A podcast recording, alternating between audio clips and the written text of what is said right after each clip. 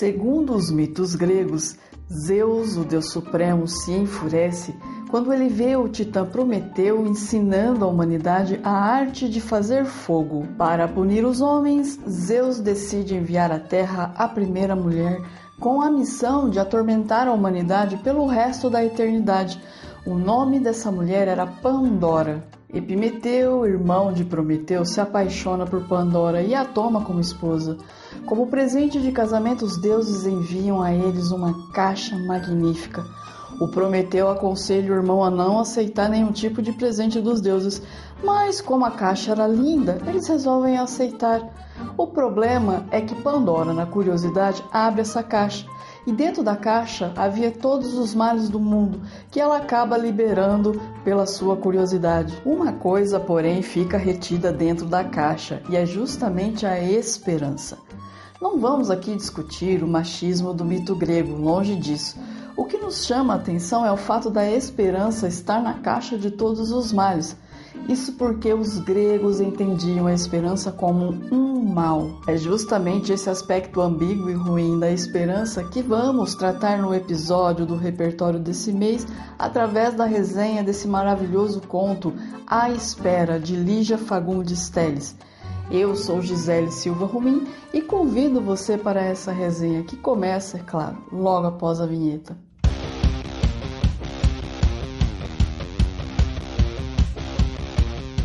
Lígia Fagundes Teles é conhecida como a grande dama da literatura brasileira infelizmente faleceu recentemente em 3 de abril de 2022, aos 103 anos. Foi advogada, romancista, contista, dona de uma produção literária muito vasta. Sua obra tem como temas o amor, o medo, a loucura e é bem provável que nós ainda veremos muito dela nesse canal. O conto A Espera ele é considerado um texto inédito da escritora isso porque ele foi publicado em 1981 em uma revista chamada MS, que havia pedido para a escritora um texto com o tema de Grécia.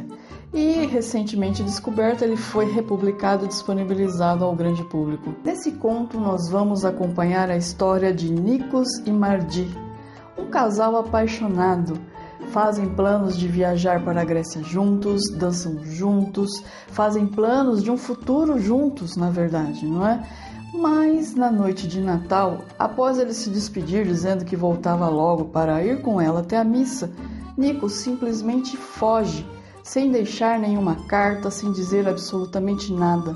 Nikos viaja para Atenas, mas não fica somente na Grécia, conhece vários lugares do mundo diferentes come comidas diferentes, tem companhias amorosas diferentes. De vez em quando sente uma nostalgia muito forte quando pensa em Mardi. Dez anos depois, Nikos se encontra em frente ao prédio em que Mardi morava. Indeciso se entra procurando ela ou não. Olha para o céu noturno e percebe que é o mesmo céu de dez anos antes olha para o prédio e percebe que o prédio está idêntico ao que era 10 anos atrás. Nikos ainda tinha a chave para entrar dentro do prédio, então ele toma coragem. Enfia a chave na fechadura e percebe que ela abre, ou seja, ainda não tinham trocado a fechadura. Quando ele entra, ele percebe que está tudo igual. Até mesmo o degrau que rangia, rangeu quando ele estava subindo a escadaria em direção ao apartamento da ex-namorada. Eles finalmente se encontram e se beijam apaixonadamente. Nikos tenta falar das coisas que ele conheceu, dos lugares em que ele foi. Mardi chora, pede para que eles recomecem do ponto em que pararam há 10 anos atrás. Disse que ficou esperando por Nikos. Nikos olha ao seu redor, vê que na casa está tudo igual, até mesmo a toalha da ceia de Natal, pois era noite de Natal, era a mesma de 10 anos atrás. Nikos diz que a ama, mas que não pode ficar. Ela implora para que ele fique. Afinal de contas, ela quer recomeçar do ponto em que pararam 10 anos atrás.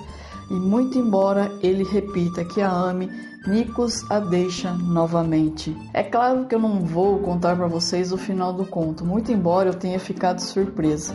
Entretanto, eu vou compartilhar aqui com vocês alguns pontos que me chamaram a atenção durante a leitura. Antes disso, eu gostaria de pedir para que vocês não esqueçam de engajar esse episódio. Se estiver nos escutando via podcast, Compartilhe nas redes sociais, se inscreva, indique seus amigos.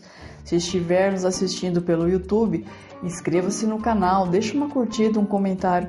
O seu engajamento é muito importante para que esse trabalho cresça. Apesar de ser um conto curto, a espera pode ser avaliada sob diversos ângulos. Um primeiro ângulo é o olhar do Nikos, que trabalha aí o conceito de nostalgia partindo-se do pressuposto de que a nostalgia ela é essa saudade que nós temos de algo no passado que nos marcou muito. Quando nós somos acometidos de nostalgia, nós temos esse desejo de voltar para o passado, viver aquilo de novo. É como se um adulto tentasse reproduzir, depois de adulto, uma brincadeira que gostava muito quando criança.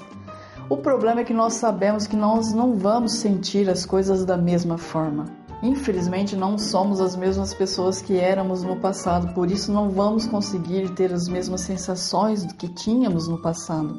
É justamente por isso que Nikos foge novamente. Ele ama Mardi, ele ama o que teve com Mardi, mas não conseguiria retomar o que tinham há 10 anos antes, porque ele já era outra pessoa. Uma outra via de análise desse conto está pelo olhar de Mardi. Exatamente essa mulher apaixonada que por duas vezes foi abandonada pelo mesmo macho. E quando olhamos sua situação, é que entendemos o porquê os gregos compreendiam a esperança como um dos grandes males do mundo. A esperança é a expectativa de que algo muito positivo aconteça no futuro. E não vamos nos enganar. Realmente seria muito difícil manter a saúde mental sem esperança e dificilmente chegaríamos ao patamar de civilização atual sem ter esperança. Existe, porém, um efeito colateral na esperança, que é justamente a possibilidade de perdermos o senso de realidade. É ficarmos presos na possibilidade de coisas futuras acontecerem enquanto negligenciamos as oportunidades da vida presente. Por último, pessoal, eu não sei se a autora tinha de fato essa intenção, mas quando analisamos de forma mais detida o comportamento do Nikos, vamos perceber que ele foi bem tóxico, tanto da primeira como da segunda vez. Ele abandona ela a primeira vez sem deixar nenhum tipo de explicação, volta 10 anos depois dizendo que a ama e vai embora de novo. Eu achei isso bem triste, bem tóxico. Bem, pessoal, então é isso. Eu agradeço imensamente a todos que chegaram até aqui comigo nesse episódio. Um super beijo e até a próxima resenha.